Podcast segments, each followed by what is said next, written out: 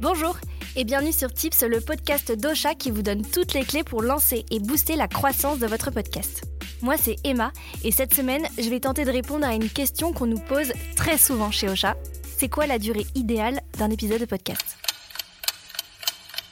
C'est vrai que c'est une question à laquelle il est vraiment pas évident de répondre parce qu'il existe autant d'exemples que de contre-exemples. Si Tips dure 5 minutes, le podcast de Mathieu Stéphanie, Génération Do It Yourself, dure lui parfois jusqu'à 3 heures. Et entre les deux, il y a plein de possibilités, comme le podcast Le cœur sur la table et ses épisodes de 20 minutes, ou le podcast In Power et ses interviews d'une heure.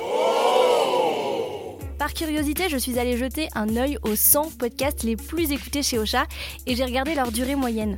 Le résultat est 44 minutes. Hmm. Bon, mais avec ça, on n'est pas bien avancé. Hein.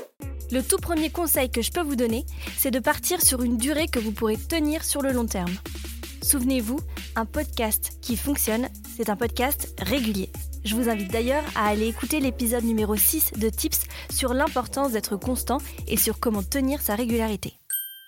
Après tout, c'est plutôt évident, si vous vous lancez dans la publication d'une interview de deux heures chaque semaine, vous risquez au mieux de finir sur les rotules le dimanche, au pire de vous prendre les pieds dans le tapis. Oui. Et ça, c'est tout ce qu'on veut éviter. Dans l'univers du podcast, il y a une métrique qu'il faut garder à l'œil. C'est le taux de complétion.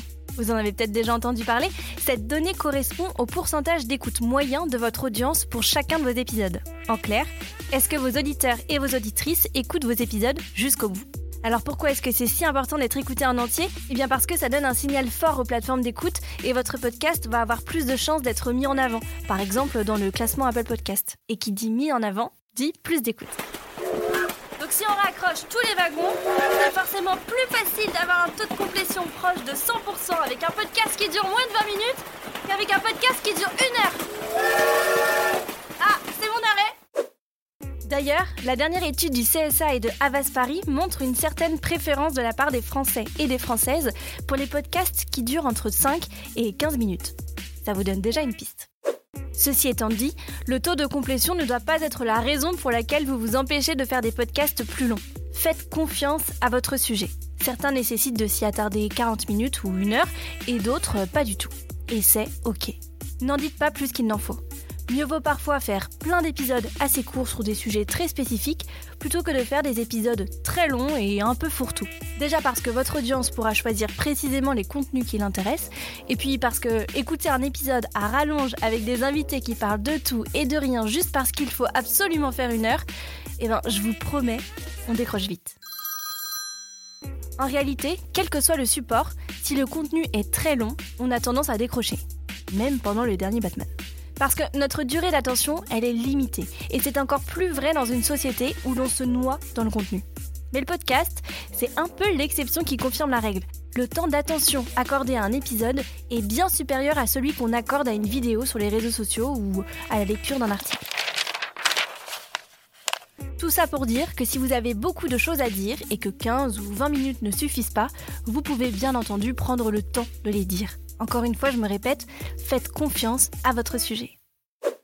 Finalement, le mieux pour définir la durée idéale de vos épisodes, c'est peut-être de vous tourner directement vers les personnes intéressées, c'est-à-dire vos auditeurs et vos auditrices. Si vous avez la chance de déjà rassembler une communauté sur les réseaux sociaux, par exemple, demandez-lui le format des épisodes qu'elle préfère. Faites un sondage sur Instagram ou Twitter. Ou encore, organisez des interviews avec vos auditeurs et vos auditrices pour en savoir plus sur leurs habitudes d'écoute. Avec l'expérience, vous vous rendrez vite compte du format qui plaît le plus à votre audience. Si vous avez deux fois moins d'écoute sur un épisode deux fois plus long, les calculs sont pas bons, Kevin. Vous avez maintenant toutes les clés en main pour définir la durée idéale de votre podcast. J'espère que cet épisode de Tips vous a plu. Si c'est le cas, n'hésitez pas à nous laisser 5 étoiles sur Apple Podcast et sur Spotify et continuez à nous envoyer vos petits messages sur les réseaux sociaux. On adore ça. Cette semaine, on aimerait remercier Caroline Gardon qui nous dit Tip top moumout, génial l'alternance des voix. Des sujets hyper intéressants qui vont m'aider à lancer mon podcast. Smiley de petit chat avec des cartes dans les yeux. Merci Caro. À la semaine prochaine pour un nouvel épisode de Tips. Ocha Originals. Cette émission vous a été proposée par Ocha, la première plateforme française d'hébergement et de marketing du podcast.